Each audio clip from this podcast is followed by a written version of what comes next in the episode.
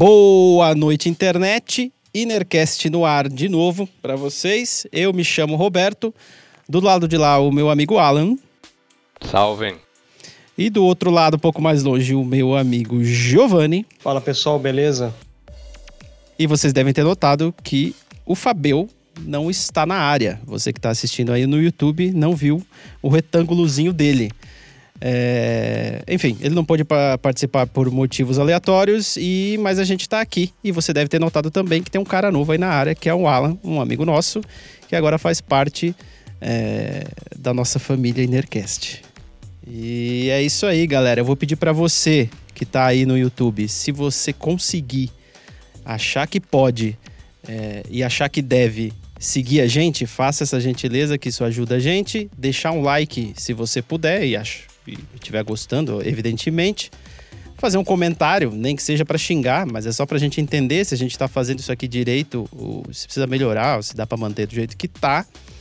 Se você tiver só no YouTube, saiba que você pode escutar a gente via podcast nas plataformas todas as plataformas praticamente, porque a gente está no Apple Podcasts, então é só bater lá no teu agregador Innercast que você vai encontrar a gente. No Spotify também. E você já sabe do que, que a gente vai falar, porque está escrito aí na descrição do vídeo e do podcast. A gente vai falar sobre rede social. Inclusive foi um tema que o nosso amigo Alan chegou chegando com o pé na porta, tapa na cara, falando que a gente devia falar sobre isso. A gente não teve muita escolha, porque a gente ainda não tinha pensado em nada, essa é a verdade. E é muito interessante. Então a gente resolveu gravar sobre essa parada, que é rede social e talvez o mal que ela está causando aí pra gente. E eu vou começar a parada aí, galera. Vocês aceitam? Por que não? Opa! Demorou. Eu fiz algumas pesquisas aqui. Fiz umas pesquisas, não. Na verdade, eu refleti sobre a internet, assim, desde o começo. Porque a gente, nós somos senhores e a gente é de uma época que não existia internet. Então a gente viveu um tempo absolutamente sem internet. A gente conseguiu pegar o comecinho da internet. E eu lembro assim que, pelo menos para mim, o começo da internet era uma parada meio que de. Uh, putz, é um, é um recurso, né? Um, uma ferramenta que vai me possibilitar me comunicar com pessoas do mundo inteiro, é, com parentes, com amigos, com pessoas que eu nem conheço, de repente conhecer pessoas novas do mundo inteiro. E além disso, é uma ferramenta que eu posso utilizar para adquirir algum tipo de conhecimento. E pelo menos no começo da internet eu tinha essa essa a ideia de que era exatamente isso. E, era, e foi isso que eu fiz, pelo menos no começo, por um bom tempo, porque a gente não tinha muito o que fazer na internet senão isso, né? Procurar coisas que a gente achava interessante para poder absorver e adquirir conhecimento e conversar com os amigos, amigos de escola, vizinhos, primos que, enfim, tão distante. E era o que a gente fazia, né? E era uma coisa legal de se fazer. Só que daí eu não sei o que, que aconteceu nos anos 2000, no começo dos anos 2000, vai 2002, 2004, por aí, surgiu uma parada chamada rede social. E era um lance bem interessante, porque você tinha sua pagininha na internet, colocava suas fotinhos, enfim, mostrava pra galera como que você, como que era a sua personalidade, vamos dizer assim, baseado em coisas que você gostava na internet. Então, no Orkut, por exemplo, tinha as comunidades. Então, se você quisesse conhecer alguma pessoa, é, você acessava a página do Orkut dela e dava uma vasculhada nas comunidades para ver o que, que ela gosta, o que, que ela não gosta, para que time que ela torce e essas coisas. Mas era uma coisa um pouco inocente até, assim, não era um bagulho tão, sei lá, não era para se mostrar, vamos dizer assim. O cara não usava aquilo para mostrar uma coisa que ele não era, pelo menos eu acho. Só que daí, cara, de lá pra cá, a gente entrou num, num, num espiral de churume que eu não sei o que que pegou. E hoje, hoje, basicamente a internet virou uma parada que é, é uma parada para você exibir uma vida que você não tem e consumir a vida dos outros que não existe. É basicamente isso que acontece. Então, assim, o Instagram é o ápice disso, que é só foto e aqueles stories que são aqueles videozinhos, né? E você vive, vive em função disso. Você fica passando a timeline, né? Aquele movimentinho com o polegar assim, ó, que eu tô mostrando agora no YouTube. E você fica vendo o bem-estar, porque ninguém passa mal na internet, todo mundo tá sempre ótimo, bem e comendo comidas maravilhosas, né? E passeando nos parques mais legais. E, e, e você também,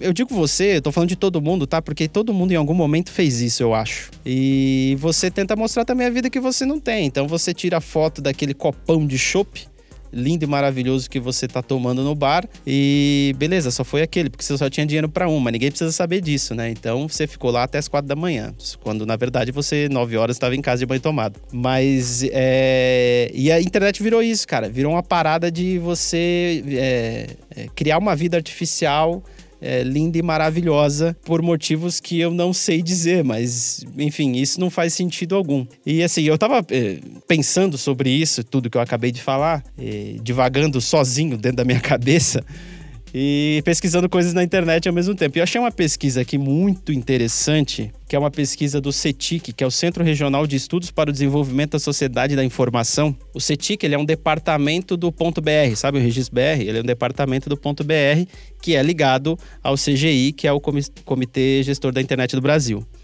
E os caras fazem essa pesquisa que se chama TIC Domicílios que é para entender como que o brasileiro está acessando a internet e tal, é, o que, que ele acessa, essas coisas.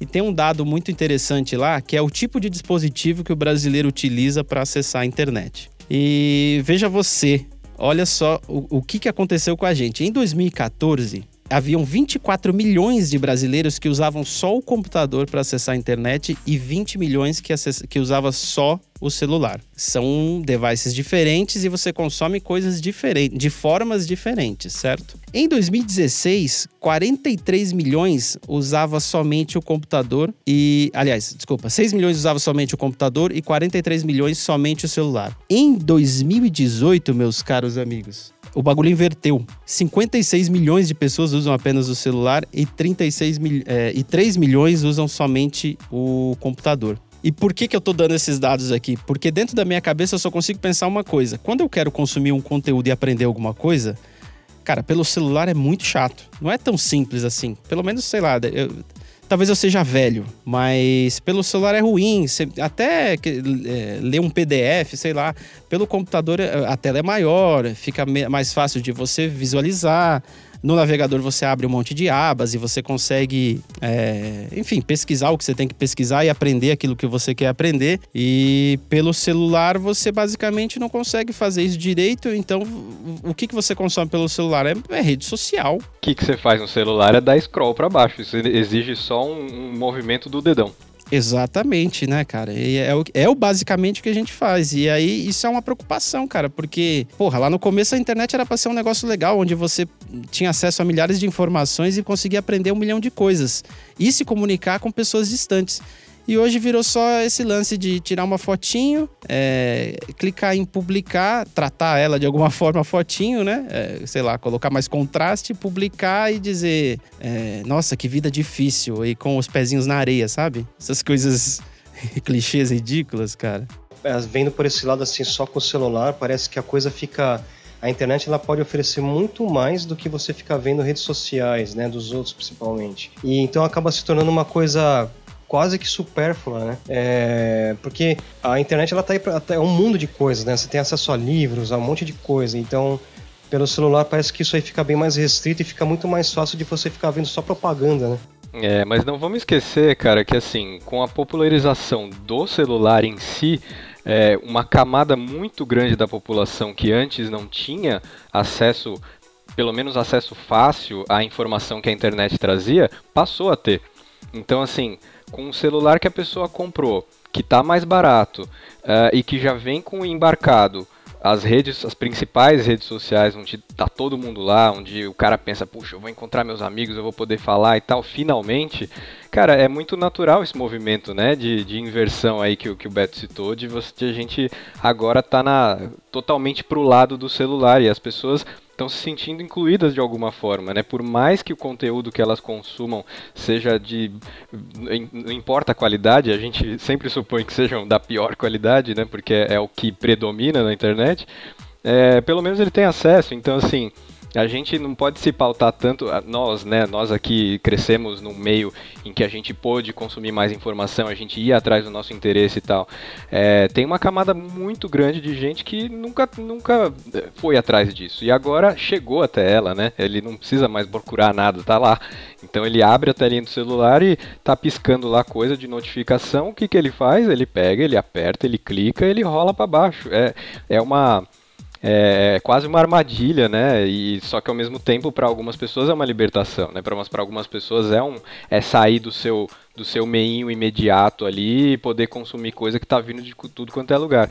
Então, esse movimento de é, aumento, de explosão da, da rede social, acho que é totalmente e, e diretamente proporcional à forma como os, os dispositivos móveis é, cresceram também na mão das pessoas. Né? É, e também porque a tecnologia ela vai, é, ela vai se tornando cada vez menor e mais fácil de você utilizar, né? Mas é, é verdade, Ana, é isso mesmo. Tem, muitas pessoas começaram a conseguir acessar coisas que não conseguiam acessar antes, né? Não tinha o computador, aí só tinha, agora só tem o celular, mas consegue ter acesso à internet, né? É, na verdade, assim, o, o isso que o Alan falou é, é, é tudo praticamente, porque tem muita gente que acessou a internet pela primeira vez somente pelo celular, né? Na verdade, assim, a, a, é, existe uma bolha muito pequenininha que a gente acaba se incluindo, que é essa bolha de pessoas que conseguiu acessar a internet desde o começo, pelo computador e tal. Mas até hoje em dia, é, e a gente está aqui é, em 2020 no Brasil, é muito caro você comprar um computador, não é barato né? É muito mais barato você conseguir um celularzinho. E aí acontece o que o Alan acabou de falar. Você pega o celular, ele já vem com Facebook, com Twitter, com todas as redes sociais, WhatsApp, já vem com tudo pronto. A operadora deixa você usar de graça as redes sociais e tudo é facilitado para que você fique no mundo das redes sociais e tendo em vista a, a condição socioeconômica da pessoa, é, é só isso que ela vai conseguir consumir, porque ela não, ela não sabe que a internet pode ser outra coisa de repente, né? Eu enxergo uma coisa boa nesse, nisso também, é que é o seguinte, com o celular, é, até para pedir ajuda para segurança, é bom, cara. A pessoa tá, tá lá com o celularzinho, olha, aconteceu, eu tô precisando de ajuda, alguma coisa assim, isso também acho interessante, cara. Esse tipo de comunicação rápida, pelas redes sociais, usar o Facebook para pedir ajuda para alguma coisa, o próprio Instagram também, né? WhatsApp, né? O benefício do celular como um, um comunicador instantâneo, como eu, eu, sei que já foi discutido aqui nesse podcast sobre os instant messengers, enfim, o, o ICQ, o, o, o MSN e tal, é, o celular como comunicador é fantástico e assim veio para suprir uma lacuna que é, as pessoas não querem mais ligar o tempo todo, pode mandar uma mensagem rápida, enfim. Isso, isso eu acho que eu, nem, nem tá em discussão, assim, a, o, a praticidade que o celular trouxe, mas a, o fato dele sugar é, pra, as pessoas para dentro de uma rede social tem certamente, acho que a gente vai chegar nisso em algum momento nessa conversa, mas ele tem uma função, né? Esse esse, esse poder de atração ele tem, um, tem muita, muito dinheiro por trás né, de, de pessoas que querem e precisam que as pessoas todas, não importa a camada social, estejam dentro das redes. Então, assim, para movimentar uma economia que hoje em dia é muito baseada nessas redes, né? Eu ia, eu ia falar disso mais tarde, mas ah, já entrando nisso, assim, é, a gente falou muito de, de rede social como se ver ou bisbilhotar a vida dos outros tal. Eu acho até que essa onda, mesmo no Instagram, já deu uma passada, assim, né? O que começou a acontecer agora, e por, por parte de muita gente, e empresas, e autônomos, e artistas, e celebridades, etc., virou plataforma de, é, de, de autodivulgação. Então, é, se você tá lá no no, no Instagram, você já, você já acaba sendo muito mais atraído por um cara que você gosta, porque ele é um ator de um filme que você curtiu, e que ele está representando ali uma marca e ele é, no fim das contas, um produto. Então, assim, é, eu acho que eu dei um, um, pulo muito grande nesse papo. A gente pode, a gente pode voltar uns passinhos antes e depois voltar nisso. Mas é o, a indústria das celebridades e da e da, do conteúdo patrocinado, ele, ele se beneficia absurdamente das redes sociais e, e é o fato de muita gente estar nas redes sociais. É, as pessoas às vezes até meio que desconsideram, ah, meu amigo postou isso aqui, beleza, mas puta, aquele cara que trabalha na série que eu curto, aquele cara que que é da televisão e tal, ele tá postando. Ele postou um trilhão de likes, tal. O like virou um, o curtir virou uma moeda, né? Então a gente pode falar disso mais tarde, que eu acho que eu me precipitei um pouquinho. Mas é, eu, eu acho que isso faz uma, é, isso uma grande parte do, do que são as redes sociais agora. Mas vamos voltar para as redes sociais como elas eram, né? Como a gente, a gente queria se ver, a gente queria falar dos outros. O, então, é, é, eu concordo com o que você está falando, mas assim, no começo, eu acho que. É porque assim, o que você está falando, eu, eu, sei o que você está falando. É sobre algoritmos, sobre é, todo esse lance de você receber dentro do teu feed, né? é, uma bolha de, de conteúdo específico para você. E, mas eu acho que no começo não rolava tanto essa parada. O que a gente, é, a gente tinha no começo, assim, era mais um negócio de você é, a internet ela é um outro mundo. A gente tem um mundo real, que é o que a gente vive, que a gente trabalha, que a gente vai estudar, que a gente conhece as pessoas, e tem esse outro mundo chamado internet, que a gente pode ser quem a gente quiser. Eu lembro que no começo falava muito isso: você pode ser quem você quiser na internet. E, e se falava muito isso, então a pessoa ela pintava meio que um quadro que ela quisesse ali num, num Orkut da vida. Ah, eu vou pôr aquela fotinho é, que eu saí mais bonitinho ali no perfil. Ah, eu vou escolher as comunidades aqui.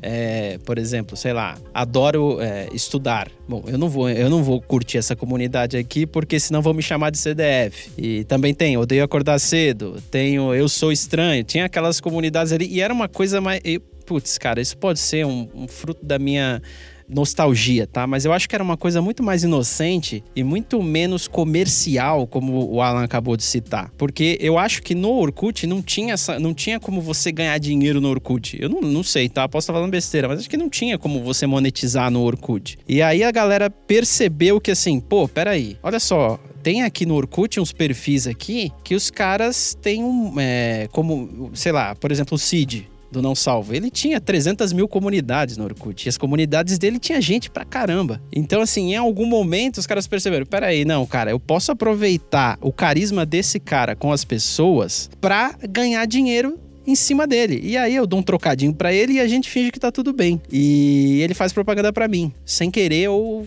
querendo, enfim. E em algum momento isso aconteceu. E eu acho que o grande responsável por isso, eu quero culpar o Facebook, eu vou falar do Facebook. Eu acho que o grande culpado disso, cara, é o Facebook, cara. É, o algoritmo dele, do, do feed de, de, do feed pessoal de cada um ali, porque devia ser um feed que é padrão, né? Então, assim, nós três aqui somos amigos no Facebook. A gente vai ver mais ou menos o mesmo feed, porque a gente tem mais ou menos os mesmos amigos, tirando um ou outro que é desconhecido. Mas não, o feed de cada um, cara, é personalizado e feito para cada um, para atingir a, a, a tua bolha de, de coisas que você gosta, de coisas que você pode ter interesse. E com isso, a publicidade e o dinheiro, né? É, cara, o Orkut era. Você, eu ouvi você descrevendo aí, eu, eu, não me veio nenhuma outra palavra que não tribal, né? O Orkut era o, era o tribalismo da, da, da, internet, né? Nossa, eu vou encontrar minha tribo, cara, eu vou ser descolado dentro de uma tribo e tal. Então era, uma, era muito, realmente muito. Muito inocente, muito até ingênuo, né? Você, você ia lá e tal. Mas eu lembro uma, um, um aspecto do Orkut dentro dos, dos das comunidades que hoje em dia até vaza para outras que é, foi herdado né, pra, pelas outras redes sociais, que foram as, as discussões, virou fórum, né, substituiu de alguma forma o, o, o, que, o que antes tinha de pessoas mais nerds e tal, que não era uma coisa meio restrita, só quem, a quem é, ou, às vezes trabalhava com isso, ou que era mais ligado em tecnologia e tal, ficava nos fóruns. O Orkut veio para substituir um pouco a, aquela lógica de fórum, de você entrar para fazer aquela discussão sobre o seu tema de interesse. As comunidades trouxeram isso. E eu lembro que quando eu entrei no Orkut, eu falei assim, pô, cara, porque eu sou um cara muito inquieto, né, com essas coisas de de pensamento e discussão, espectros é, sociopolíticos e tal. E aí você vai lá, eu procurava é, comunidades de de pessoas que eu queria atacar. Mas não assim atacar, queria discutir com, né? vamos baixar o tom aí. Falava assim. Os antagonistas. Exato, eu achava o meu antagonista e falava assim: nossa, eu vou entrar nessa comunidade, bicho, eu vou arregaçar. Aí eu entrava lá e começava. Pá, pá, pá, pá. Só que é, era outra ingenuidade, porque eu entrava e os caras me massacravam de um jeito, porque tava todo mundo lá, né? Naquele naquele, naquela bolhazinha, né? Eu entrava lá para fazer uma disrupção na bolha, os caras, meu Deus, caía matando, o que, que você tá fazendo aqui e tal. Mas uma hora eu consegui uma discussão boa, né? Mas é, eu, eu acho que essa, essa coisa tribal e de você confrontar ideias tal, isso começou um pouco ali em redes sociais com, com o Orkut.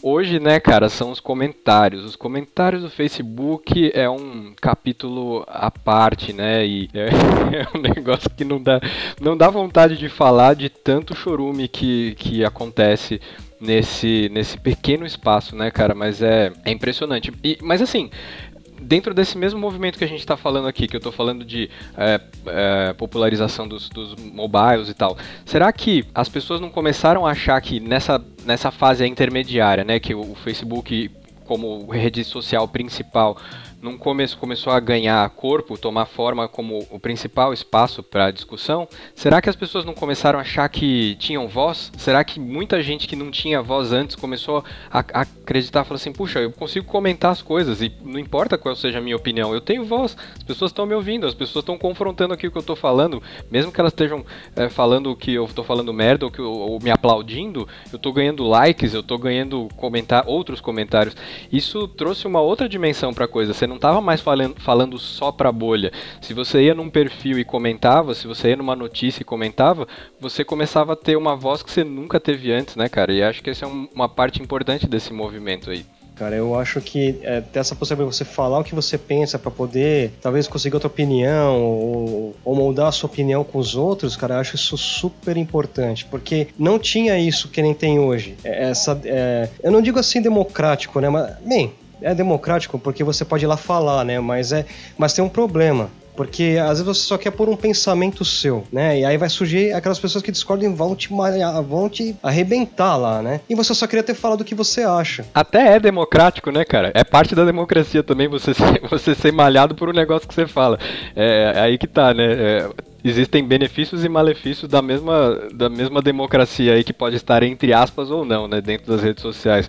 Falar de democracia em rede social é outro assunto espinhoso, né? Eu ia comentar isso agora. Assim, a gente está falando de. Ah, é, e, e, houve esse papo também no começo. Né? Além de ser uma ferramenta para você se comunicar com pessoas que estão distantes, uma ferramenta para você adquirir conhecimento, era também uma ferramenta democrática, porque não importa quem você é ou onde é que você está, guardadas as proporções, porque evidentemente você precisa ter um computador, você precisa estar tá morando numa metrópole para ter a conexão. Então, se você está no interior do Pará, você não, não é, a internet não é democrática para você, porque a internet nem é. Então, assim, guardado isso, quem tá na internet era antigamente era um ambiente democrático em que você tinha a possibilidade de fazer isso exatamente que o Giovanni falou agora. Você pode colocar um pensamento teu lá e beleza. É, você pode colocar o que você quiser. O usuário que você criou na rede social é seu e você faz o que você quiser dentro das políticas que a rede social permite, evidentemente. Só que assim, é, é eu vejo, Giovanni, isso que você falou, por exemplo, ah, às vezes você só quer colocar um pensamento teu lá e aí as pessoas já vêm te atacar. É, se você colocou esse teu pensamento lá, é porque de alguma forma você queria provocar as pessoas pro bem ou pro mal. Porque se você não quisesse, você anotava ele num papel e guardava no bolso. É, então, assim, o fato de você querer externar significa que você queria uma, alguma resposta. Exato. Ainda que inconscientemente. Ainda que inconsciente. Você fala, não, eu vou botar aqui, mas é só meu pensamento. Mas você lá no fundo da sua cabeça, você tá esperando, você tá só esperando que alguém venha te confrontar aquela ideia. Ou você tá esperando que todo mundo fale amém e fale, nossa, você teve pensamento maravilhoso, cara, tô contigo e não abro. Então, assim. E acontece as duas coisas, porque vai ter, vai ter o pessoal que fala amém e os caras que vão confrontar, né? o ponto que chegaram, né? E todas praticamente estão assim, né? Você consegue é, expor alguma coisa e aí o pessoal interagir com aquilo que você colocou lá. Não tem mais. É, não, não conheço por enquanto nenhuma rede social que você não consiga lá comentar alguma coisa de alguém ou não curtir, né? Mas tá. Esse, esse lado eu acho bem, bem bacana mesmo, né? De, troca de informações muito mais rápido, porque antigamente você também é, a gente não tinha acesso a algumas informações que nem tem hoje. A gente consegue saber um pouco mais. Cara, tem que saber lidar com isso porque é muita informação, é bastante, vindo de tudo que é lado, de tudo que é jeito, mas é uma coisa também que, de certa forma, aumenta, aumenta o conhecimento da galera, né? É, aí é que tá. Onde, onde está esse filtro nas pessoas? a maioria das pessoas não tem filtro algum, elas vão seguir ali o que tá, o que tá rolando e, e beleza, bora pra frente. É, cara, deixa, deixa eu voltar um pouquinho também. Eu, eu, queria falar um pouco da transição do, do Orkut pro, pro Facebook, porque eu acho que para muita gente, quando o Orkut acabou, é que elas acabaram indo pro Facebook. Mas eu vou contar a história de como eu é, passei a usar o Facebook totalmente por acaso, assim, porque a gente já estava muito acostumado a usar o Orkut, você entrava lá para dar uma olhada no que estava rolando nas comunidades, se alguém tinha curtido sua fotinho, tal, tal, tal. Você fazia isso, obviamente, no trabalho, que é uma coisa que foi adicionada nos espaços de trabalho que as pessoas, os, os chefes não estavam acostumados, né? E eu trabalhava numa agência de tradução que a gente trabalhava ali que nem máquina, né, cara? Era toque de caixa, ficava lá cada um no seu cubículo ali, traduzindo, traduzindo, traduzindo, revisando, revisando, revisando. Parecia uns robozinhos. E o, o maravilhoso chefe que eu tinha na época, ele foi tão filho da puta que ele pegou e bloqueou o Orkut. Quando eu entrei lá, já não rolava. Você, você chegava e falava, bom, vou dar um, relax, um uma relaxadinha bem suave, aqui, vou dar cinco minutinhos. Aí você ia lá, o Orkut tá bloqueado. Aí você, puta que pariu e tal. Aí, acho que passou umas duas semanas assim, a gente confabulando ali o, o pessoalzinho ali a com as, com as bolas de, de chumbo acorrentada no pé ali, traduzindo, traduzindo, a gente falou, mano, mas o que, que a gente faz para poder ver alguma coisa que não seja que não seja referência e não sei o que, coisa de trabalho e tal. Os caras, puta, tem uma rede nova aí, cara. 2009. Aí foi quando eu caí nesta, nesta rede maravilhosa chamada Facebook. Eu entrei totalmente despretensioso. Falei, bom, vamos ver, né? Achei uma bosta. Falei assim, pô, cadê as comunidades? Cadê o, cadê minha galera, né, cara? Não tem ninguém aqui, era, era mato, né, cara? E aí você via aquele só aquele scrollzinho esquisito, não tinha muita é, era muito, muito estranho o Facebook no começo, assim. E ele era bem. Ele era rudimentar, não a ponto, né? Acho que vocês devem ter assistido o filme é, A Rede Social lá, onde mostra como ele criou. O, o cara criou dentro do do dormitório dele lá na, na faculdade. Mas assim, não era muito diferente daquilo que ele tinha criado. Acho que era ainda meio que beta o negócio, era meio teste. E mas estava rolando, 2009, vamos lá, Facebook e tal. Acho que a partir do ano seguinte é que, é que começou a, a ganhar é, uma forma maior assim e virar o, o, um pouco mais do Facebook que a gente que a gente conhecia hoje. Mas tinha jogo, cara. Tinha o Orkut também tinha os joguinhos, né? Mas tinha um monte de outras coisas para te distrair, que, era, pra, na verdade, para te manter lá dentro, né? Falar assim, bom, se a pessoa não tá conseguindo falar com ninguém, não tá vendo nada de interessante, então vou manter lá dentro aqui de alguma forma, né? Então o Facebook era cheio de atrativozinho, coisinha estranha para você para você clicar, para você ficar lá dentro. E pelo jeito funcionou, né? Porque as pessoas foram ficando cada vez mais lá dentro, tanto que tem gente que não sai mais. É verdade. É verdade. Eu acho que o fato do Orkut ter perdido força pro Facebook ali no caso, porque o Google, ah, na época, eu lembro que o Google ele, ele criou um, uma, uma rede social parecida com o Facebook ali, mas é, foi o fato, o Orkut... O Google Plus era horroroso. Google, é, é isso, Google Plus, era isso? Isso, isso aí. Só que era, era assim. Nossa, era triste. Eles tentaram melhorar o Orkut, mas parece que o Google não, não, não, deixou a coisa andar. Eles poderiam, poderiam ter feito algum upgrade no, no Orkut para ele poder é, acompanhar e o Facebook. O Facebook ele, ele proporcionava coisas que o Orkut não tinha. O Orkut, eu gostava, eu gostava muito do Orkut, na questão de comunidade. Acho que é, eu sinto falta até dessa questão de comunidade, mas o Orkut ele, ele era muito o, Facebook ele apresentou um dinamismo que faltava no Orkut. É, mas era questão do, do Google poder deixar acontecer as atualizações. Ah, eu, eu, lembro que eu li sobre isso e foi o que causou aí a morte do Orkut, né, cara? Chato, né? Porque eu gostava do Orkut, mas foi uma questão de falta de, de atualização, de melhoria, de visão é, da plataforma, né? Mas o Facebook ele veio, ele, ele agora ele é uma coisa assim, uma plataforma muito louca, dá pra você fazer um milhão de coisas assim, tá pra empresa, é, você cria lá a sua empresa, você bota lá o gerenciador de, de negócio, daí você bota as pessoas, cria uma, um negócio para gerenciar. Daí você pode postar, daí você pode criar uma página, colocar vídeo, monetizar esse vídeo. Dá uma coisa assim muito louca, né? É, muito mais que uma rede social hoje em dia. É uma plataforma de negócios e entretenimento, né, cara? A além de. Além da rede social. E, e, eu queria chegar nisso com vocês, porque eu, eu fiz uma, uma, das notas que eu fiz aqui foi esse nome, né, cara? Rede social. Eu, hoje, eu, eu sinto que é muito menos uma rede social do que, do que uma rede de notícias, comércio, etc. O que, o que, que tem de sociedade ali, né, cara? Você você é impactado por um conteúdo e você se confronta sobre ele nos comentários com as outras pessoas. Você não interage mais direito com as pessoas. E se a rede social surgiu com, uma, com a premissa de conectar, vamos viver numa grande, grande aldeia global, né? Vamos ficar todos juntinhos o tempo todo, mesmo que distantes e tal, né? Só que agora, cara, eu não, eu sinto isso, é, sinto nada disso. Você vê uma postagenzinha engraçada, você curte, bonitinha, você curte. Aí você comenta lá um pouquinho.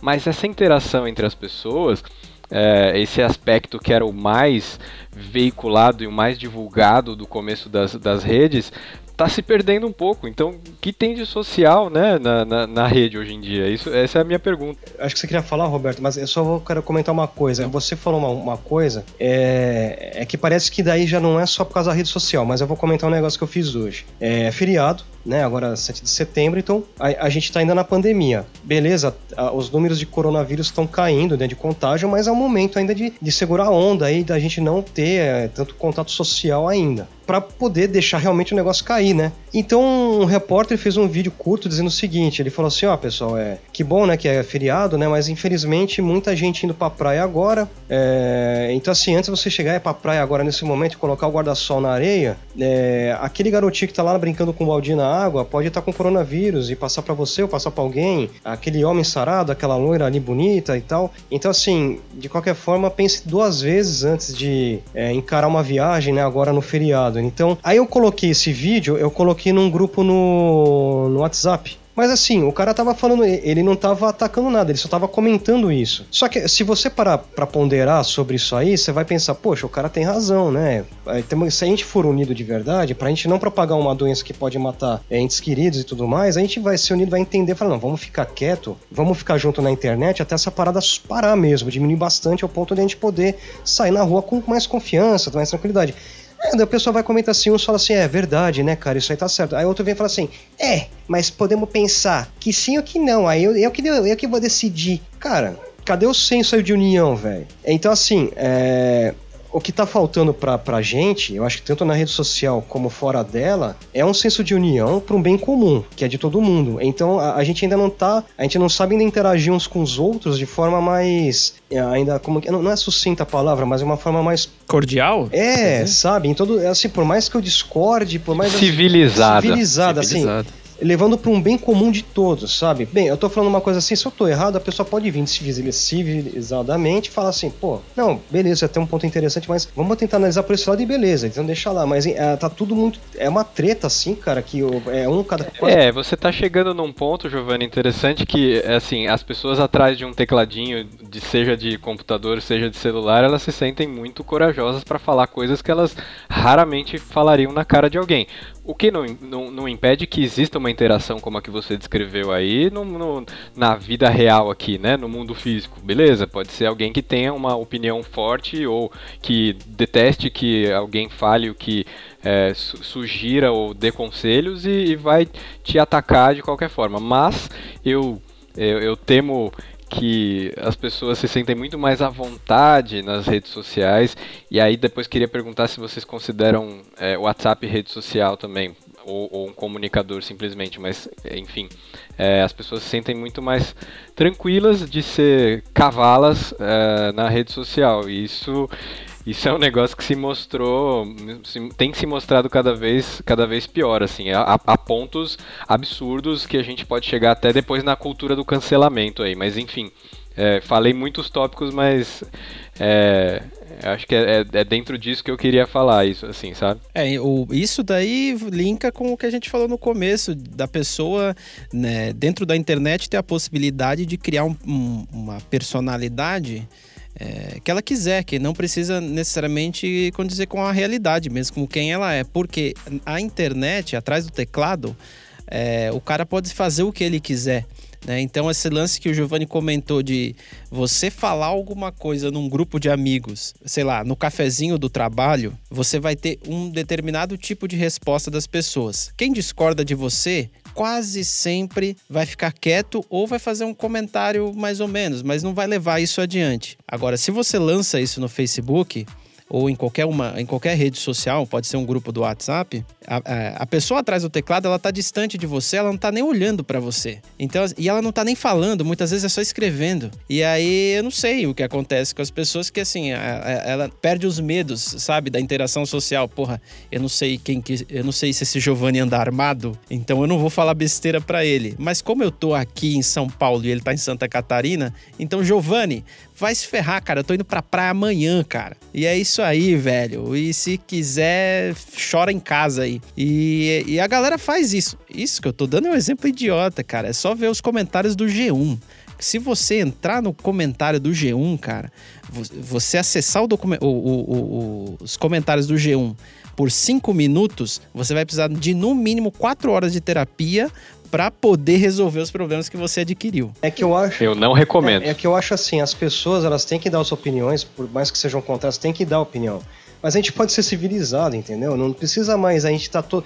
Porque a gente vive no mesmo porra, no mesmo planeta, velho. E se continuar assim, a gente vai se destruir, cara. A gente não vai chegar em um consenso comum nunca, você tretando, porque tem opiniões divergem. É, é, falta pensar assim, cara, será que eu realmente eu tô certo, será que eu tô errado? Pô, preciso falar desse jeito? Não, eu posso discordar de uma forma diferente. É, cara, você tá falando uma coisa de um problema de sociedade, né? Uma coisa que gera guerras e já gerou guerras é, em, em, inúmeros períodos aí da, da, é, da, nossa história como humanidade. Mas assim, vocês acham que a forma como a gente se confronta nas redes sociais hoje, a gente, em alguma escala, nós aqui mesmo ou outras pessoas, pode gerar um tipo de revolta de um grupo contra outro, enfim, que, que chegue às vias de fato? Isso já aconteceu?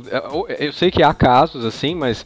É, e, e, houve também um, um, problema de difamação. Não sei se na, cara, na, na Indonésia, um negócio muito louco, eu preciso pesquisar um pouquinho melhor sobre isso, mas que uma divulgação no Facebook acabou gerando um genocídio. Foi um negócio assim absurdo.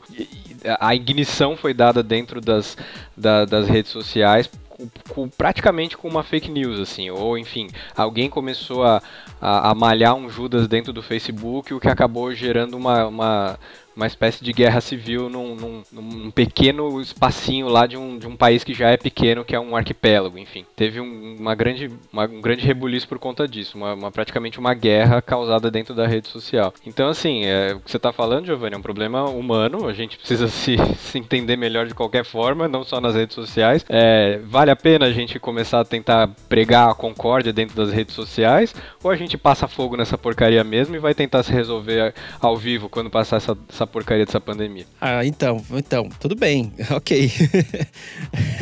Porra, Alan, você também? Caramba. Não, cara, é assim, a, a, grande questão é porque essa distância é, é proporcional à coragem que o cara adquire. E não, eu acho que não é coragem, eu tô usando a palavra errada. É a falta de empatia que o cara. É, a, a, empatia dele reduz conforme a distância, do, entendeu? Em relação ao interlocutor. Se eu tô na tua frente, cara, eu vou pensar direito no que eu vou te falar, por vários motivos. Eu posso não gostar de você, então eu, de repente eu não vou falar o que eu quero falar para você para não arrumar confusão, porque você vai ficar chateado por qualquer motivo. Só que se eu tô distante, cara, eu não tô nem aí, velho. Eu vou lá, olha, mano, eu, mano, eu nem tô vendo esse cara. É, agora, essa, esse lance que você falou da Indonésia, eu não sabia, eu não conhecia, vou até pesquisar para ver. É interessante. Mas eu sei que de, de, vários casos que aconteceram aqui no Brasil, tem um de Santos, inclusive, que assim, pintaram no Facebook é, que uma mulher tinha. Ela maltratava crianças, uma babá, uma coisa assim. Vocês devem ter ouvido isso daí. E, bom, o que que fizeram? Um cara publicou num grupo do Facebook que essa mulher, a foto de uma mulher que maltratava crianças. Legal, o cara incitou o ódio, aquela coisa cresceu, foi crescendo, pegaram a mulher passeando na rua, arrebentaram com a mulher e a mulher morreu. E não era verdade, né? Não, Inclusive, acho que a mulher tinha algum problema mental, alguma coisa assim, cara. Então, assim, ela não teve a chance nem de se defender, cara. A mulher não sabia nem o que estava acontecendo, entendeu? Então, isso é bem complicado. Aí falta de bom senso das pessoas, né? Então, Giovanni, mas aí eu pergunto para você. Você acha que a internet deixou, as redes sociais deixou a gente com falta de bom senso? Ou historicamente a gente nunca teve o tal do bom senso e duas guerras mundiais, uma guerra de 100 anos? É que assim, a gente tá entrando, a gente tá entrando numa parada agora assim com as redes sociais, porque assim, é, as pessoas, algumas desligam o bom senso aí e agem no ímpeto da, da raiva e tal, né? E as redes sociais, cara, ela pode ser usada para você poder fazer o bem, que nem eu já vi um documentário que o pessoal usou o Facebook para poder chegar num serial killer lá na, no Canadá, se eu não estou enganado. Foi bem interessante, ver na Netflix. Eu esqueci o nome, mas os caras, meu, criaram um grupo no, no Facebook para poder fazer uns estudos, para poder ajudar a polícia a chegar no cara. Mas pode ser usada para influenciar as pessoas de uma forma negativa. E tem pessoas que são muito fáceis de influenciar com informações falsas. Então, assim, então tem vários desafios aí a, a, pela frente para poder tornar as redes sociais uma coisa melhor de usar. Que nem agora a gente já tem eh, as notícias falsas, né? Fake news, e tem as, as fake como que é aquela Os deepfakes? Deepfakes, é deepfakes, né? Então, assim, Uhum. e cara, e é uma inteligência artificial agora que tá sendo usada nas redes sociais também, cara. E vai lá, pega a sua foto, porra, coloca você num outro negócio. Tanto é que eu vi que a Microsoft tá criando uma ferramenta para tentar, para ajudar a identificar deepfakes agora. Porque tá, tá, tá sendo o controle. Então é uma coisa que pode. Que, é que nem o que eu vi também que aconteceu com outro rapaz, que eu, eu, eu gosto de ver alguns vídeos dele que eu acho engraçado. É, ele, ele, é um, ele é um humorista do YouTube, né? Ele é um humorista e ele faz vídeos de ele, ele cria vários personagens. Eu, eu acho ele muito inteligente, esse cara. Que ele cria vários personagens, assim. E o que aconteceu, cara? Um, acho que era um pedófilo lá do norte tava usando uma foto de um personagem dele para se passar para poder. Eu não sei se é pedófilo, estuprador, mas é coisa assim. E o que, que aconteceu? Uma, uma rede de televisão colocou a foto desse personagem do desse cara dizendo que era o, era o, o criminoso. E ele, daí ele veio se falar assim, pô, gente, eu tô preocupado porque assim, uma emissora colocou minha foto, nem pesquisou e eu posso, eu posso ser morto na rua. Daí, aí depois foram, a, a emissora fez um, é, foi se retratar e pegaram da rede social a foto dele, sabe, cara? Então assim, é, é- é complicado, é- é- pre- precisa de, assim, de Puta, tomar cuidado, sei lá, cara. É, é porque é uma coisa, a internet, a- porque a internet, não só a rede social, mas a internet é uma, é uma via aí meio perigosa também, né? Você você tem que cuidar com o que você põe ainda, não dá pra você escancar a sua vida aí que nem um livro aberto, sabe, mano? É, e não só, e, e a gente tá falando aqui de, de discursos de ódio para um lado ou para o outro, enfim, e eu achei o que, o que a gente, o que, o que eu tava falando, errei, é, errei rude sobre o lugar onde isso aconteceu, é, é Myanmar, cara, é ali fronteira Índia, Bangladesh, China, na, na extrema Ásia ali, Cara, é, o face, a notícia é a seguinte: Facebook reconhece responsabilidade sobre o genocídio de é, Rohingyas em Myanmar. Aí eles, eles- isso é de essa notícia é de 2018 está falando de, de acontecimento de 2017. O Facebook divulgou sua autoavaliação sobre o papel que a rede social desempenhou, ah, vem desempenhando no genocídio da população Rohingya em Myanmar, em uma postagem no blog da empresa publicada nessa terça-feira, tal, tal, tal. É, foi em, os atos de ódio começaram a tomar os holofotes globais em agosto de 2017. O Zuckerberg, né, o querido Mark, Marquinhos Zuckerberg falou que é, começou a abrir diálogo direto com os ativistas lá da região pra, e prometeu pessoalmente para eles é, investir melhor em equipes que monitorassem postagens ah, e contratou até 100 nativos naquela época, né, falantes do idioma local, para melhorar o diálogo e análise das postagens. Na verdade, a avaliação faz ainda um aprofundamento nas tensões sociais que envolvem o caso ah, e defende que o Facebook sozinho não seria capaz de deter as opressões enfrentadas pelas minorias antropológicas no país. Então o que aconteceu foi é, era uma comunidade pequena, uma grande, uma, uma minoria mesmo lá dentro de, de Myanmar que começou a ser malhada dentro do Facebook e isso acabou virando, ca- acabou in- inflando, insuflando o ódio nas pessoas para irem às vias de fato e começar a dizimar esse povo. É como se aqui alguém começasse a falar no Facebook, olha gente, tem uma comunidade indígena lá tal que eles estão, eles têm uma, uma doença que nunca se viu, eles estão, é, eles vão acabar com a gente e tal, a gente precisa acabar com eles e foi- começou a ganhar uma proporção tão grande no Facebook que a galera foi lá e começou a realmente matar essas pessoas. E, e aí o, a- o negócio ficou tão feio a ponto de o Facebook reconhecer que, que precisava ter olhado para isso, porque aconteceu dentro da plataforma deles, né? Eles não poderiam falar assim, não, cada um usa a plataforma como quer e tal, e beleza. Você não ouve falar muito disso, né? Óbvio que o Facebook, Facebook não vai divulgar isso de forma alguma, mas eles precisaram se posicionar porque é, a, a possibilidade de, de, grupo, de grupos extremistas de, de ódio a minorias se, se posicionarem dentro da rede tiveram que levar as pessoas a tomar atitudes, né? Porque estava começando a acontecer uma coisa realmente, realmente ruim. Então, esse é um dos vários poderes nocivos que, a, que as redes sociais podem, podem ter aí, né? Uma, uma fagulha de uma coisa de um cara que odeia começa a contaminar outros e, e, e vira um, uma, uma- quase uma, um, vira um genocídio nesse caso, mas pode virar guerra civil em outros. enfim. Eu acho que agora, é, acho que depois, não sei se depois disso, mas acho que agora o Facebook ele controla, é, acho que controla melhor qualquer tipo de post que possa estar incitando coisa de matar, de, né, de crime, de, é, eu acho que esse controle é importante, porque, cara, imagina alguém vai lá fala assim, porra, vamos lá, acabar com não sei quem, né, não sei o quê. É que, é que assim, é- é essas, essas coisas, essas má condutas aí pô, acontecem em todo lugar, né, cara, tem que, é complicado mesmo, viu? Tá, gente, mas assim, ó, a gente tá. Ok, eu entendi o que vocês estão falando, beleza. Só que assim, a gente tá supondo que a internet é um terreno livre em que a gente consome o que a gente quiser. Só que a internet e a rede social, evidentemente, que é o do que a gente tá falando, né? Ela não é um terreno assim, livre, que assim, você abre lá e aparece uma coisa totalmente aleatória. Ah, os algoritmos, cara, do Facebook, do feed do Facebook, ele é totalmente personalizado. Cada pessoa recebe uma informação de acordo com aquilo que provavelmente ela vai gostar, vamos dizer assim, ou provavelmente alinhado com a, com a ideologia ou com qualquer coisa dessa pessoa. Então, cara, é, o próprio Mark Zuckerberg teve uma entrevista que ele deu faz tempo já, que ele fala uma parada sobre. A pessoa pergunta, né? O repórter pergunta sobre o feed, né? Ser personalizado no seu feed padrão e tal. E ele fala uma parada tipo assim: é, uma pessoa pode achar mais interessante um esquilo morrer, um esquilo morto no jardim dela, do que as pessoas que estão morrendo na África. Porque dane-se, cara, é a bolha. Então o que, que eu faço? Eu pego o meu algoritmo, é, mapeio a personalidade da pessoa é, de acordo com aquilo que ela está curtindo e compartilhando e ofereço para ela coisas parecidas com aquilo. E isso, é, eu acho que é, é, justamente por isso que acontece esse caso que o, o Alan acabou de citar. Isso vai inflando, isso vai, é, a bolha vai aumentando e, e vai é, incitando ódio nas pessoas, porque aquilo começa a pingar, aparecer na tela de um monte de gente. E quanto mais você consome, mais aparece, mais você consome, mais aparece. Mais constante. E né? É mais constante. Então, assim, a gente, a gente tá aqui tentando entender que, é, poxa vida, né? Por que, que as pessoas estão consumindo conteúdos de ódio na internet? Não, não é bem isso, assim. As pessoas elas não estão escolhendo isso. É, a gente, por um bom tempo, é, o começo da internet sempre foi essa coisa de é, é o embate entre TV e internet, né? Ah, a, a, TV oferece o que a TV quer oferecer e eu sou obrigado a consumir.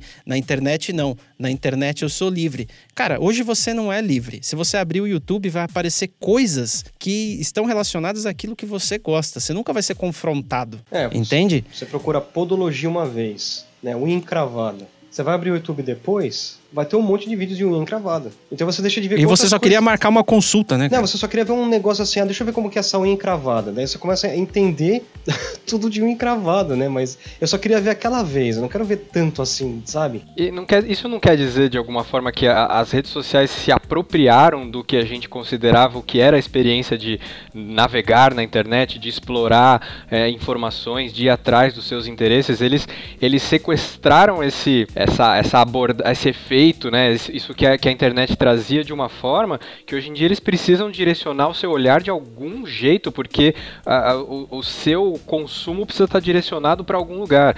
Então, assim, isso é isso é um sinal dos tempos e da economia, daquilo que eu tava me precipitei falando no começo, mas a gente chegou nisso agora. Assim, essa economia é movida é, pelas redes sociais, cara, e a gente é, a gente tá nessa malha, queira ou não. Você você pode falar que puta, eu vou sair de todas as redes e tal. Você tem um perfil em algum lugar, você tem um perfil numa, num site de uma loja, qualquer coisa. Você precisa ter uma rede social ali, porque eles precisam de algum jeito saber o seu perfilzinho. Então, cara, é, é, é muito complicado você se manter, se manter longe das, das garras disso. E, claro, sei lá, a gente aqui foi criado desde o começo da internet, a gente sabe ir atrás da informação que a gente busca. Mas isso não quer dizer que a gente está imune a, a, a, a, informações que a gente vai receber é, involuntariamente. Assim, óbvio que se eu for em o Facebook sabe que eu não pratico o discurso de ódio, eu não procuro coisas é, que vão me, me levar a cometer violência ou crime contra alguém. Então ele não me oferece. Mas e quem faz? E quem sim? E aí desemboca nesse, nessa situação aí de Myanmar que a gente falou. O cara já é, o cara cara já tá propenso a odiar. O cara começa a receber um monte de coisa que, que sobre ódio na, na, tela dele e fala, puta, tá liberado. É isso, a internet tá me tá validando aqui uma, uma coisa, né? A, a minha posição e tal. Enfim, tanto que eles tiveram que se retratar, porque eles, eles é, reconheceram isso aí que você tava falando, Beto, que é o, o perfil é capturado ali e, e é direcionado, as, as publicações, os conteúdos são direcionados para as pessoas que querem receber. É muito complexo isso, cara. e, e e assim, chego a, chego a, a, a, dúvida se, volto à dúvida, se as redes ainda são sociais ou elas são meramente comerciais hoje. E se a gente devia é, fazer um movimento para achar alternativas aí. minuto de silêncio, cara.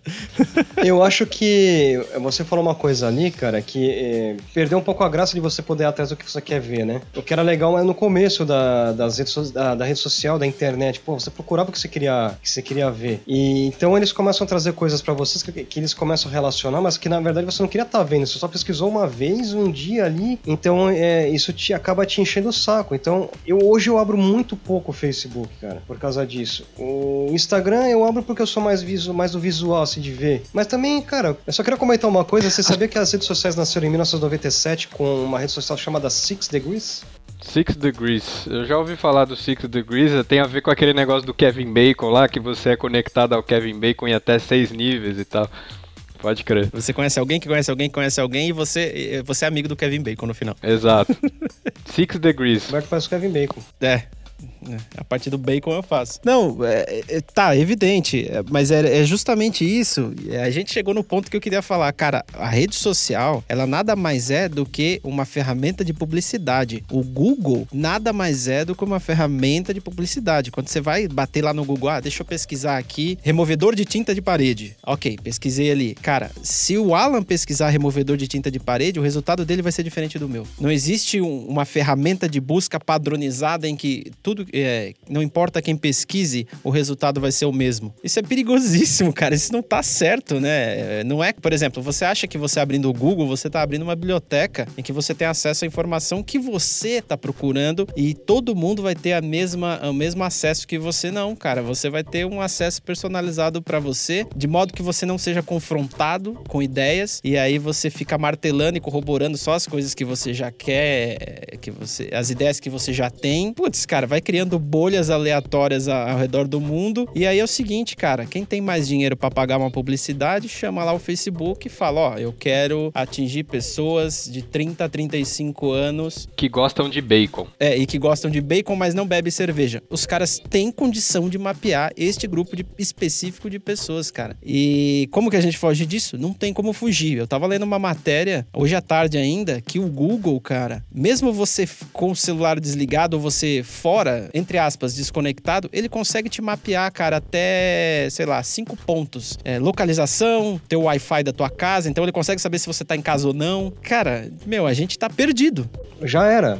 então, é, só que isso vem um outro, aí tem um outro detalhe, porque é o seguinte, as redes sociais, a internet, a internet no geral, ela é toda de graça. Vocês já repararam que bonito que é toda de graça? Você só tem que aceitar os termos. Lá nos termos, os caras te dão um tapa na cara falando, ó, a gente vai monitorar o teu Wi-Fi, a gente vai acessar suas fotos, a gente vai, ah, instala qualquer aplicativo aí no teu celular que você e procura ler o que tá escrito que você vai ver. Acesso a tudo, cara. E se você não quiser dar o acesso, cara, você não usa o aplicativo. Você tá pagando com os seus dados. Não existe moeda de troca mais valiosa hoje em dia que, que, que os seus dados, que o seu perfil, que o detalhe, que a minúcia do que você gosta ou não gosta, porque você está tá sendo incluído numa pequena bolha de consumidores. Você é, é, direcionado num caminho de consumo a partir disso e que você que você não sai mais. Contanto que você esteja na internet, você já não sai mais desse, desse caminho. Eles vão te rastrear onde, é que, onde quer que você acesse a internet, eles vão saber: ah, você voltou para a internet, então toma aqui as coisas.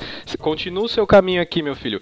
Consome isso aqui, compra esse negócio aqui. Ah, você. Não, não, mas é tudo de graça.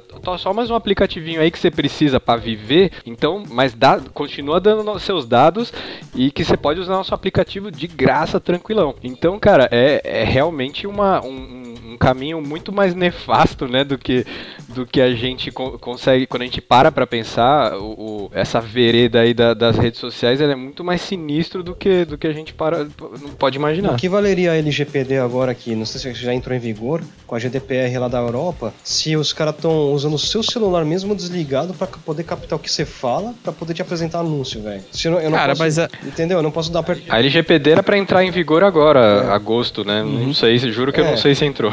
Então assim, porque é, você você vai poder ter um controle sobre os cookies que ficam na tua máquina e tudo mais, se a, se a, empresa não permitir que você não aceite e tal, é, pode correr multas milionárias e tudo mais. Só que se o meu celular, cara, que tá aqui, é, não tô usando ele, tá aqui em cima da mesa e fica gravando tudo que eu tô falando, velho, o que, que adianta essa LGPD, mano? Ah, é, tudo bem. Aí tudo bem. Aí a gente pode até. Eu não sei é, se. outro tema, eu não é achei eu, nada que. Eu só falei isso aí porque tá tudo ligado, né, cara? Porque o Alan até perguntou assim: vocês consideram o WhatsApp rede social? Já é, mano. Já é rede social. Ela já é. Você eu, já compartilha Eu não considerava. Status já. Ela já tá então, ligada. Eu não considerava. É, mas grupos, é um... grupos são. É. Grupos de WhatsApp são. Quando você tá falando com uma pessoa diretamente, minha interação com você é, é um comunicador instantâneo, um mensageiro. Mas quando você tá num grupo, você tá numa rede social, porque vocês estão compartilhando ali da mesma forma que num Facebook, só que é de um para outro, né? De par para par. Você tá compartilhando conteúdo, informação, etc.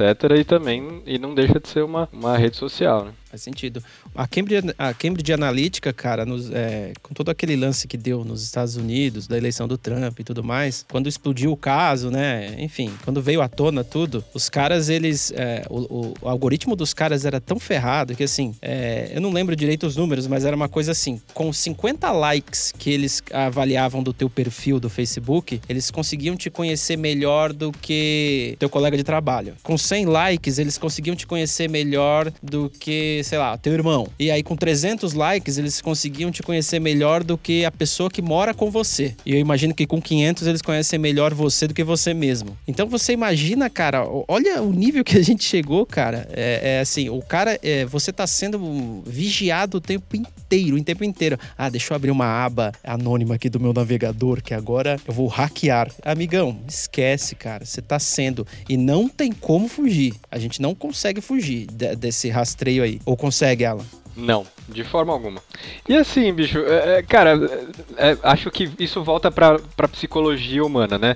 O quanto, você, o quanto a gente se importa com isso, o quanto não. O, é, quando, quando, quando a gente sabe dessa informação, quando a gente tem o conhecimento disso, a gente tem, a gente está ciente, a gente pega uma vez na vida para ler o termo, leia os termos e condições, leia até o fim. Você aceita, você clica no botãozinho.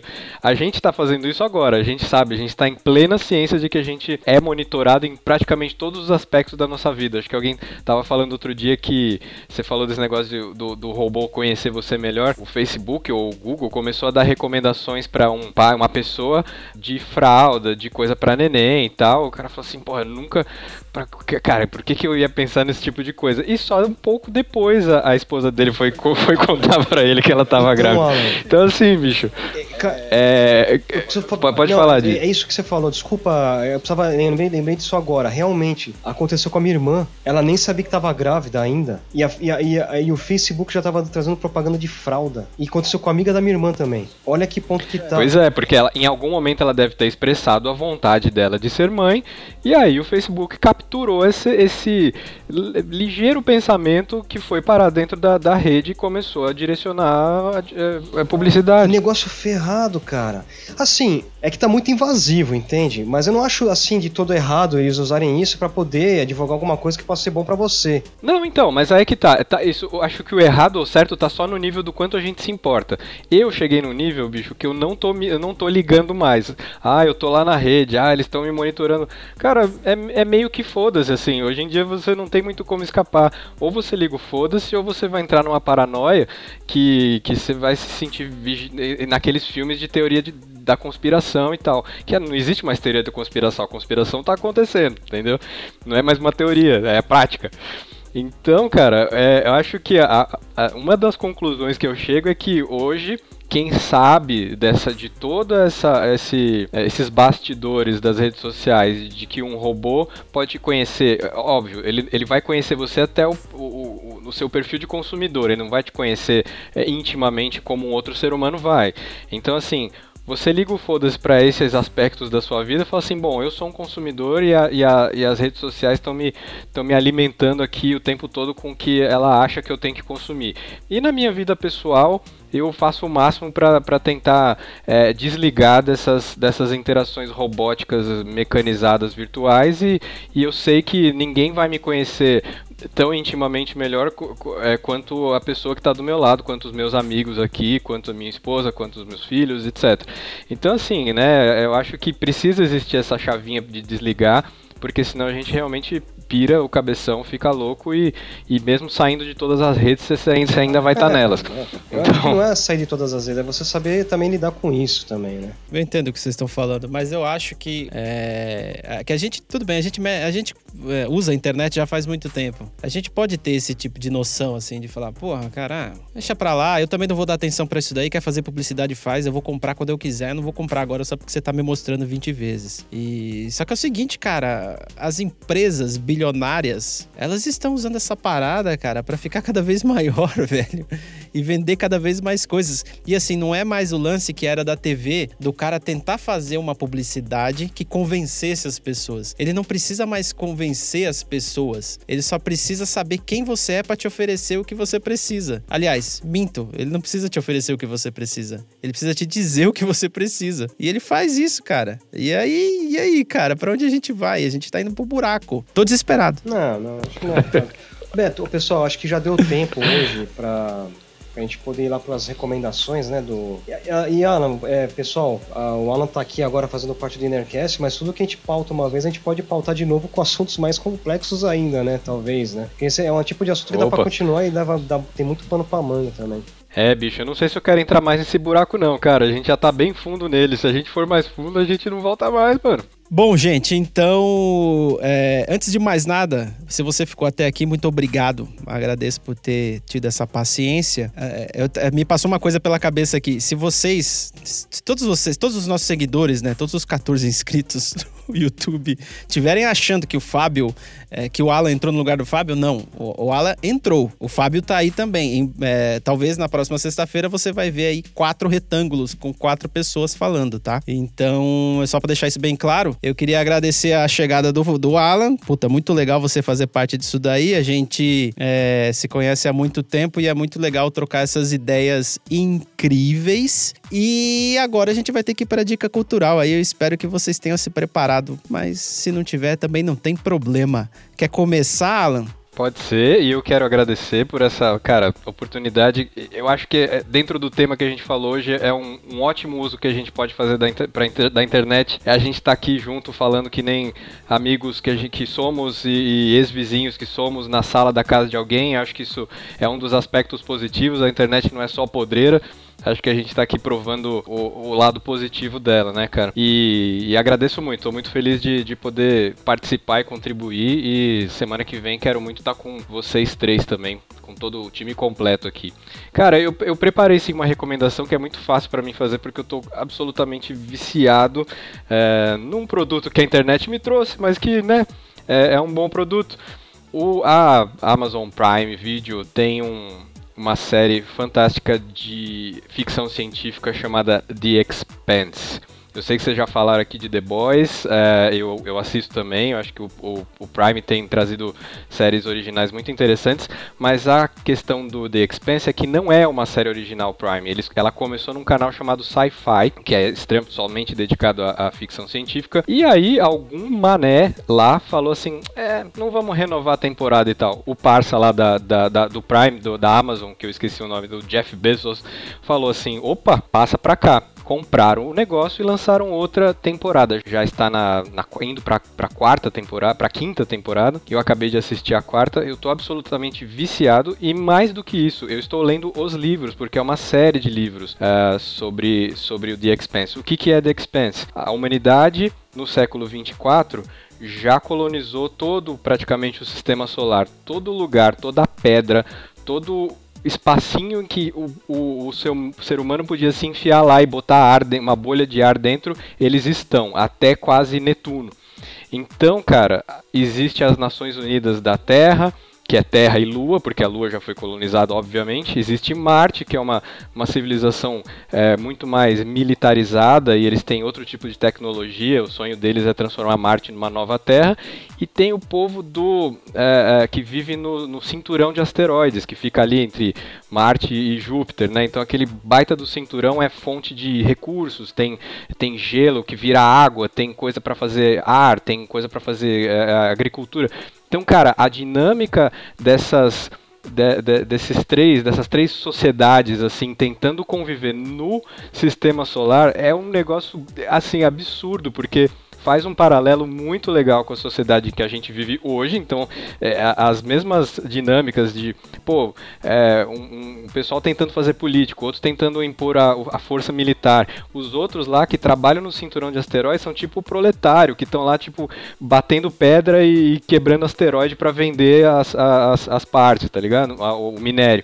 Então, cara, é muito, muito legal. Você acompanha uma, uma equipe é, que, enfim, acontece milhões de coisas com eles e você vai meio que sendo guiado, é, o seu olhar vai sendo guiado pelo que acontece por, essa, é, por esse time aí é, no espaço. Cara, é fenomenal, eu não consigo parar de ver e eu comecei a ler os livros para começar a me aprofundar mais nos personagens, porque na série você tem ali certas dimensões, tem limites, né? Eles não conseguem dar toda aquela minúcia de como são as. como que se passa dentro da cabeça da, do, dos personagens. Mas, cara, quando você é, lê o livro, você começa a entender como é que eles estão ruminando ali aqueles pensamentos. É, é fenomenal, recomendo fortemente o The Expanse, cara, para quem é fã de, de, de ficção científica e para quem não também, porque é uma a, a, a intriga humana ali é, é, é, fantástica, é muito bem conduzida, é, é incrível. E efeitos especiais, assim, nem preciso falar porque os caras mandam bem pra caramba. Muito bom, The Expense. Assistam.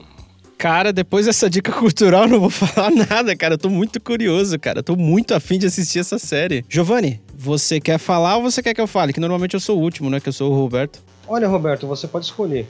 Fala você.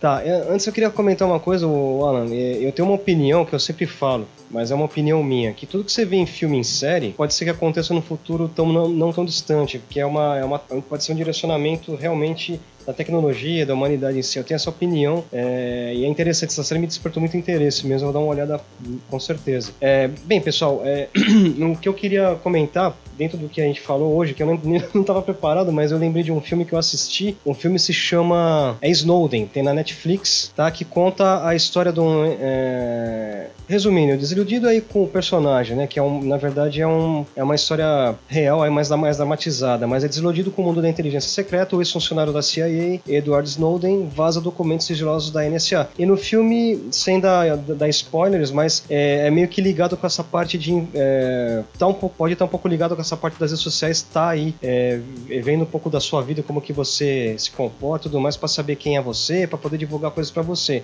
Mas no filme o assunto é um pouco mais tenso. Então se você quer ver essa história, essa história, esse filme é interessante na Netflix, você encontra, beleza? Snowden, muito bem. A gente vai deixar na descrição aí, pessoal, os links, então é só rolar ali que você vai encontrar e vai conseguir clicar, não precisa ficar anotando aí não. E eu vou partir para minha dica cultural, que era uma mas eu ouvi vocês falando e agora se transformou em três. Então se preparem, senta que lá vem história. A primeira delas é um documentário que está no Netflix que se chama Privacidade Hackeada, que é o documentário que conta o, a polêmica e o lance que aconteceu com a Cambridge Analytica, o Facebook e a eleição do Trump. É um documentário bem interessante, conta a, a, a parada que aconteceu lá, com, como que a Cambridge Analytica estava usando os dados do Facebook e o Facebook meio que sabia e estava deixando a coisa rolar e como que eles conseguiram manipular, é, é teoricamente manipular a eleição para o Trump ganhar e fazer a reviravolta lá para cima da, da Hillary, né? Tanto que assim, o CEO da tem tem palestra do CEO da Cambridge Analytica, de muito antes da, da polêmica, é, em que ele chama o Trump de o fenômeno Trump. E ele conta mais ou menos como que ele faz as paradas. E, assim, é uma, uma loucura, cara, que é sem noção. Mas assim, assista o documentário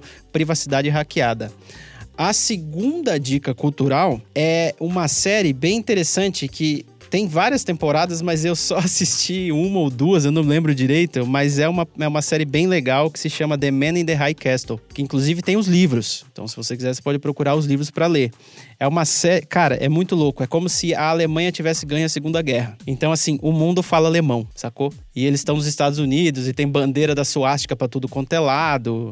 E, e assim, é, no final da Segunda Guerra, só para você entender, no final da Segunda Guerra, imagina que a Alemanha ganhou e o Japão estava junto com a Alemanha, então os dois ganharam. Então eles dividiram o mundo em dois. Então os Estados Unidos está dividido no meio, assim, metade é Japão, metade é Alemanha. Puta, tem um monte de japonês, é, é, é uma loucura, assim. É... E o livro também é legal. Eu não li o livro, um amigo meu leu e ele falou que é legal, então eu confio nele, confio em mim também. E a terceira dica cultural é o livro 1984, irmão, que se você não leu ainda, você tem que ler, porque ele tá descrevendo a nossa realidade, cara, com outras tecnologias, mas ele tá descrevendo a nossa realidade, cara. ter esse hábito de ler. Gente. Exato. É, não, o 1984 eu li já faz tempo, viu, Giovanni? Eu li quando eu era um adolescente que gostava de Rage Against the Machine. E tem uma música que eles citam, né? Quem controla o futuro, controla o passado e blá blá blá. E aí eu fui correr atrás dessa informação, vi que era um livro, li o livro e gostei. E o cara é foda mesmo. George Orwell. É, meu lá. amigo. O Ministério da Verdade está toda. é verdade, com certeza. E, bom, galera, eu acho que é isso aí, cara. Eu agradeço você que ouviu até agora, que assistiu até agora. Agradeço a participação. A participação não, agradeço a chegada do Alan. E é nós. Muito obrigado, tchau. Valeu, gente. Até a próxima. Falou. Valeu.